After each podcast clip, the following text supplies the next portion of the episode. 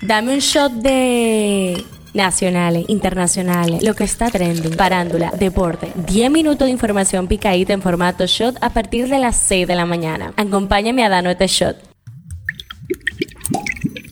Buen día, feliz miti miti de la semana, miércoles 9 de agosto. Soy Gabriela de la O y esto es el Shot Diario. El tema que está caliente aquí. La Oficina de Desarrollo de Proyectos de Movilidad Urbana e Interurbana, órgano ejecutor de los proyectos que desarrolla el Fideicomiso para el Desarrollo del Sistema de Transporte Masivo de la República Dominicana, depositó en la Dirección General de Alianza Público-Privada la iniciativa pública del Tren Metropolitano de Santo Domingo para iniciar los procesos que establece la Ley 47-20 y dar paso a proceso competitivo para la adjudicación de esta obra. El gobierno informó que el tren metropolitano de Santo Domingo es un proyecto que tiene como objetivo complementar el sistema integrado de transporte que junto con el metro, las dos líneas del teleférico y los autobuses de la OMSA puedan movilizar cerca de un millón de personas por día. El tema que está caliente allá, el colombiano Dairo Antonio Usuga alias Otoniel y considerado uno de los capos más peligrosos y buscados en el mundo, fue condenado este martes en Nueva York a 45 años de prisión por narcotráfico. Esto es lo que está trending. La República Dominicana fue el país con el promedio de tarifa hotelera diaria más bajo del Caribe entre los años 2021 y 2022, de acuerdo a un análisis hecho por STR, una empresa que presta servicios premium de indicadores de competitividad, análisis e información de los mercados a sectores internacionales de la industria de la hostelería. El exministro de Educación y ministro sin cartera Roberto Fulcar reapareció en la vida pública por primera vez luego de un año ausente debido a su crítica condición de salud e informó que ya se encuentra en condiciones óptimas, por lo que se reintegrará a la vida profesional, social y política, asumiendo desde ya las responsabilidades que le corresponden. La justicia de Estados Unidos ha condenado este lunes a cuatro años y nueve meses de cárcel al ex policía de Minneapolis, Tou Tao, implicado en la muerte de George Floyd y que ya se encuentra en prisión por una sentencia anterior. En las efemérides, el 9 de agosto se celebra el Día Internacional de los Pueblos Indígenas, proclamado por la Asamblea General de las Naciones Unidas. Politiqueando en Chin. En medio del debate sobre continuidad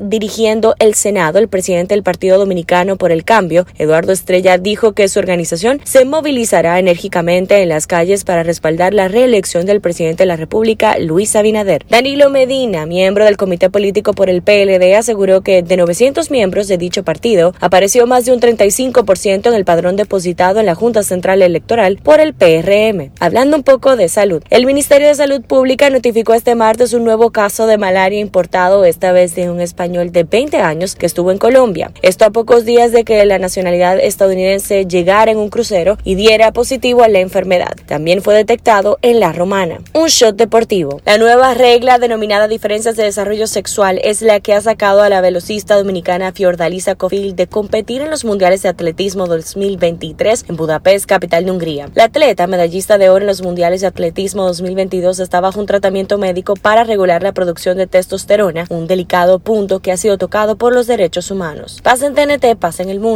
Las fuerzas de seguridad descubrieron este lunes a una mujer de 53 años que afirmó estar secuestrada desde el 2011 en el noreste de Francia y detuvieron a su marido de 55 años, aunque los primeros elementos alejan un escenario aterrador. El curso de la investigación se desplaza posiblemente de un escenario aterrador a unas condiciones insatisfactorias de atención de una enfermedad, dijo en una rueda de prensa el fiscal de Sarraguimines, noreste de Francia, Olivier Glady. En la farándula, la cantante estadounidense Britney Spears publicará sus esperadas memorias en octubre, dos años después de que un tribunal la liberara de una estricta tutela legal por parte de su padre que muchos consideraban abusiva y explotadora. El libro, titulado The Woman in Me, llegará a las librerías el 24 de octubre de la mano de Gallery Books, un sello de Simon Schuster. ¿Sabías que? El fin de semana circuló en redes sociales un audio filtrado donde se escucha al senador Antonio Taveras decir que su posición de legislador le ha traído problemas y donde asegura que para la campaña que acabó en el 2020 habría gastado alrededor de 250 millones de pesos para obtener un curul. Cifra del día, 99.900. El micrófono que la cantante Cardi B arrojó a la multitud durante un concierto en Las Vegas a finales de julio, después de que un asistente le arrojara líquido de un vaso, se subastó hoy en eBay por 99.900 dólares, según TMZ. Este show llega a ustedes gracias a Línea Mazorca. Esto ha sido todo por el día de hoy. Recuerden seguirnos en nuestras redes arroba Media para más actualizaciones durante el día. Nos vemos cuando nos escuchemos.